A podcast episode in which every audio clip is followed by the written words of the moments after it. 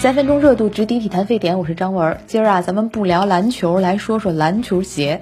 不知道您是否听过这样一句话：八零后炒房，九零后炒币，零零后炒鞋。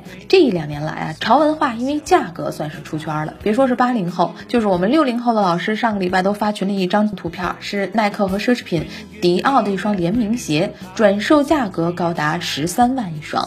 潮鞋出圈的原因啊，其实挺简单的，就是一个问号，凭什么这么贵呀？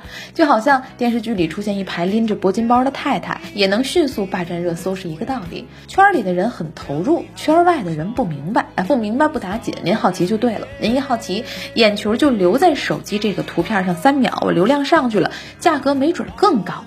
但与名包带来的虚荣感和所谓的阶层感不同，运动鞋这几年还有了金融产品的属性。回顾起来啊，整个潮鞋市场从二零一一年底开始明显增长，但那个时候呢，还是以球鞋爱好者为主，自穿、收藏都有。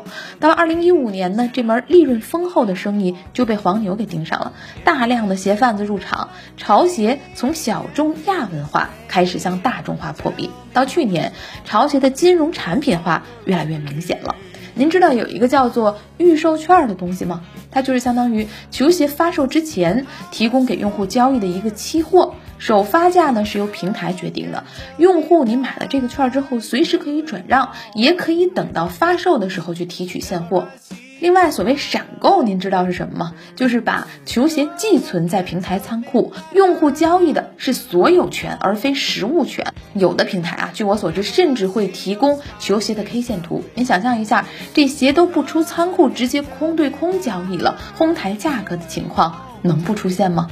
我看到过一家美国的市场调查机构的报告，二零二五年他们预计全球运动鞋市场的规模会达到九百五十亿美元，仅仅中国二手球鞋转售的市场规模就已经突破了十亿美元。目前全球二手运动鞋市场规模约为六十亿美元，一级市场呢仍然是以一千亿美元的规模占据主导，但是在线上转售的推动之下，到二零二五年，二级市场的规模就将会达到一级市场规模的百分之十五。到百分之二十五，鞋看来是真有模有样的，从服饰品类走向硬通货。